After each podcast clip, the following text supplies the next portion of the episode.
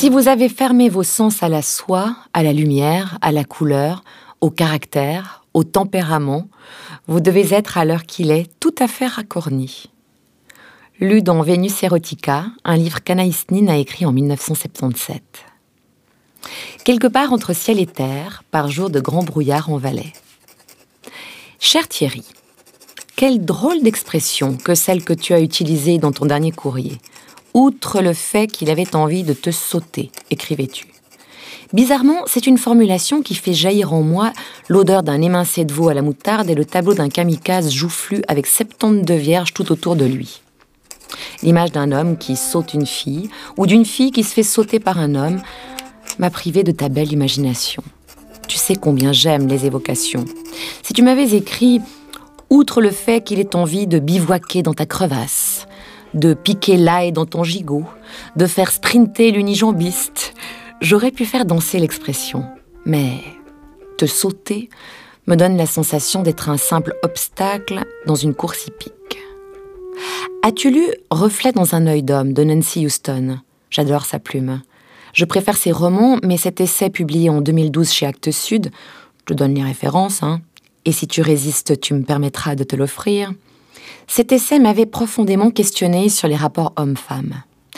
Elle disait que l'homme peint, sculpte et dessine le corps fécond, mais que la femme est ce corps. Elle avait longuement réfléchi à cet immense paradigme de notre espèce. L'homme regarde alors que la femme est regardée. Dans ma vie de femme, j'ai beaucoup cherché le regard. Il me semblait que sans le désir dans le regard de l'autre, je n'existais pas vraiment. Zut.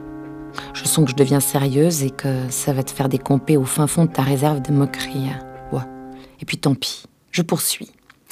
Cette prison qu'est le regard de l'autre m'a rendue captive une bonne partie de ma vie. Dois-je tirer fierté de faire naître le désir chez l'autre ou dois-je m'en sentir coupable? Que quelqu'un veuille te sauter, comme tu dis, te donne-t-il du pouvoir ou te réduit-il au statut de rumsteak En vieillissant, les choses changent parce que le regard change. Celui des hommes, comme le mien d'ailleurs. Je m'en réjouis autant que je le crains. Nancy Houston raconte dans son essai ce moment où elle se trouve dans le métro parisien. Elle a la quarantaine avancée, un enfant à la main et un autre dans les bras, lorsque soudain, elle sent la main d'un homme sur ses fesses. Elle explique alors qu'elle ne sait plus si elle doit se réjouir de provoquer encore du désir à son âge, de se sentir autre chose qu'une mère, de sentir qu'elle est une femme, ou si elle ne doit que ressentir l'humiliation et le dégoût né d'un tel geste.